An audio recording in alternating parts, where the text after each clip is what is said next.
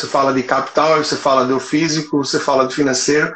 Isso tem uma similaridade muito grande de quatro pilares que eu digo que são de sustentação em relação a o que é a vida de uma pessoa. Cada um vai ter a sua quantidade de pilares, né? Três, quatro, sete, enfim. Mas tem uma similaridade muito grande com as quatro dimensões que você traz também. Bom, eu vou deixar já para você falar. Mas você já falou aí do capital físico e do capital financeiro, né? O outro é o nosso capital social, né? Que eu sempre falo, digo, olha, ter amigos custa caro, ter uma família custa muito caro, mas não caro financeiro, custa caro em termos de tempo. Precisa se dedicar, quer dizer, o, o jeito que não se dedica à família, ele vai perder a família. Então, cuidar desses amigos, etc. E o capital intelectual, né, que talvez seja um pouco mais difícil, porque as pessoas pensam que é trabalho, mas capital intelectual é você ter capacidade de ser contemporâneo a você mesmo. É fácil a gente identificar alguém que não tem capital intelectual, né? É o cara que diz assim, no meu tempo, se você está vivo, é teu tempo, né? E outra, e outra coisa que denota baixo capital intelectual é o preconceito, né? Todo, todo preconceituoso é um cara pobre em capital intelectual, né?